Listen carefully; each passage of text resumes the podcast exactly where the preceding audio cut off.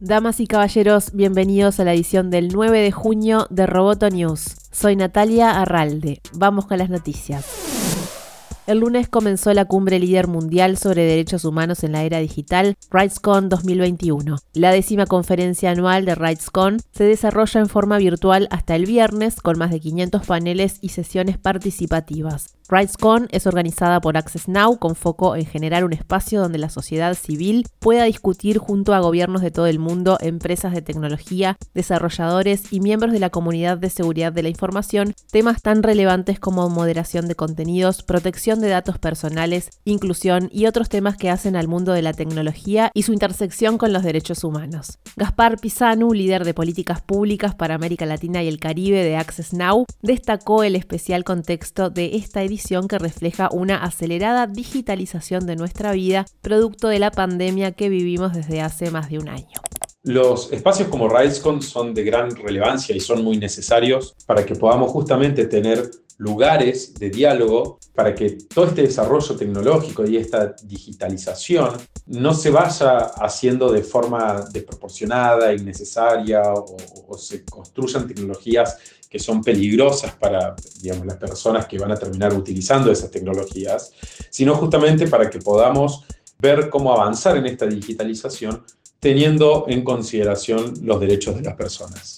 La jornada del martes de la RightsCon contó con tres paneles destacados. Uno de ellos fue Política de videojuegos, herramientas para subir de nivel tu activismo en tiempos de metaverso. Otro de los paneles fue Inteligencia artificial, ética y estética de la creatividad informática y la propiedad intelectual. Y la charla sobre colonialismo digital, repensando metáforas y prácticas en un contexto de cyberpower. Sobre este último, la doctora Carolina Aguerre profundizó en la noción de colonialismo de datos. Se entiende como una forma de apropiación que tiene una noción, digamos, de, violencia, como ha sido tradicionalmente la noción este, imperial en los últimos siglos, y tiene una noción también de, de extracción, ¿no? O sea, extracción de la riqueza, este es un concepto que lo ha trabajado Nick Coldry y Ulises Mejías en el libro que se llama Los costos de conexión. Este concepto configura un orden emergente para la vida humana en el que los datos pueden ser extraídos de ella para obtener ganancias y la vida cotidiana resulta un factor directo de producción de capital.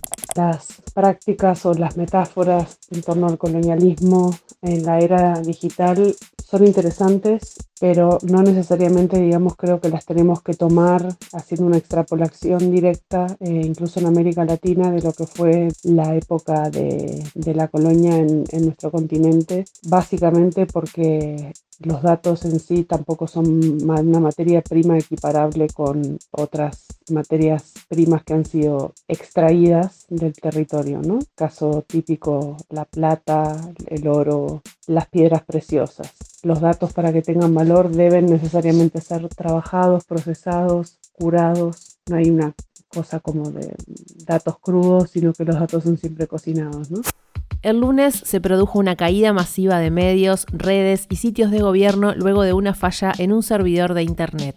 La falla afectó a medios como New York Times, CNN, Le Monde, The Guardian, portales como Reddit y Twitch, y también al sitio de la Casa Blanca y al de varios organismos de gobierno británicos. Todos ellos usan la misma red de distribución de contenidos, Fastly. Nuestro especialista en gobernanza de Internet e infraestructura digital, Joaquín Maquieira, nos explica de qué se trata esta red.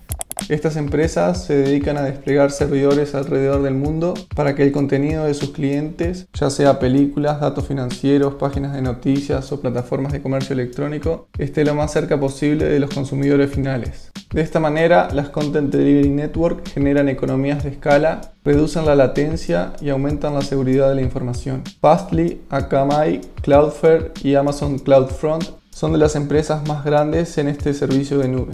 Si te interesa profundizar qué es la nube, cómo se vincula con la seguridad o cómo compiten las potencias globales por este sector, te invitamos a seguir las columnas de Cloud Computing en Amenaza Roboto. Roboto News es parte de Dovcast. Te invitamos a seguirnos en www.amenazaroboto.com, arroba amenazaroboto y facebook.com barra amenazaroboto. Roboto News.